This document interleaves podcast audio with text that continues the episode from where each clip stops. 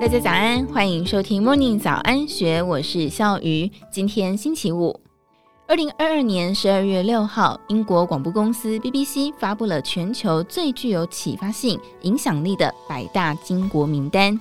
值得注意的是，台湾有一个人上榜，那就是慈济的创办人证严法师。这位被外界誉为是亚洲德蕾莎修女。如何能够一跃登上了外媒版面，更是成为二零二二年唯一获得 BBC 推荐的台湾人呢？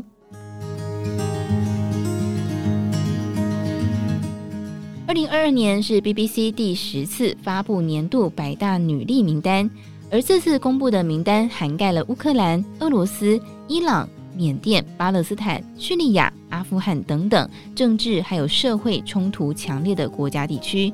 BBC 表示，今年的名单是别具有意义，反映出女性在世界各地冲突情势所扮演的角色。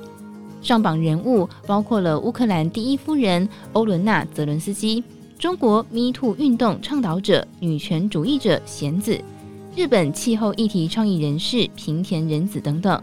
其中令人眼睛为之一亮的是，台湾也有人物名列榜上。而他正是创办佛教慈济基金会的证严法师。BBC 报道指出，佛教慈善家证严法师被视为是对台湾当代佛教发展最具有影响力的人物之一。除了是慈济基金会的创始人，悲天悯人的他，更是被外界称作亚洲德蕾莎修女。俗名王景云的证严法师，出生在民风保守朴直的台中清水。年轻的时候，他孝顺顾家。但是却在五十九年前遭逢巨变，就此改变了他的一生。一九六零年，王景云的父亲是养父，在一场重病之后的第二天便溘然长逝。深受打击的他顿悟无常，还有质疑生命的意义，毅然决然弃俗出家，寻求问题的答案。这是旁人万万也没有想到的事。一九六二年。他离家追求僧侣修行的生活，最终定居在花莲，并且自行落法，决心成为一名僧侣，为佛教，为众生。这是一九六三年正言法师受戒的时候，他的导师应顺法师所给的六个字，而他的法名正言，也正是由应顺所取。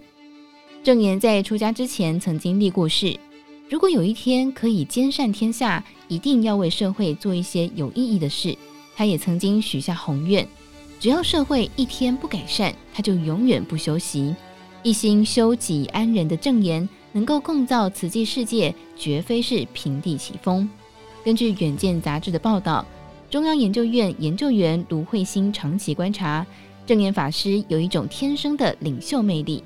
他指出，证言有看透人的本领，说话总是能够切中人心，仿佛可以读出对方在想什么。因此，证严开示就特别有说服力。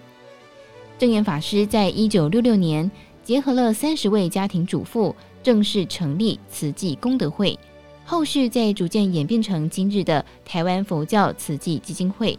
慈济名称源自于慈悲为怀，济世救人。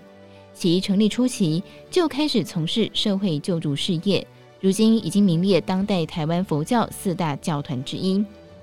在这超过五十五年的时间当中，郑岩把慈济从三十个家庭主妇一路扩充到全国最大的民间社团，而他独树一格的经营管理妙法，也可以从财报当中一瞥端倪。根据慈济基金会二零二一年财报，其资产已经高达了新台币一千两百八十五亿元，足见郑岩不仅是有天生的领导能力，更是具备有过人的商业头脑。因为他也才造就出了今天的此际。以上内容出自《金周刊》数位内容部，更多精彩内容欢迎参考资讯栏。如果有任何想法或是问题，也欢迎你留言告诉我们，或是分享我们的节目给你的朋友。祝福你有美好的一天，我们明天见，拜拜。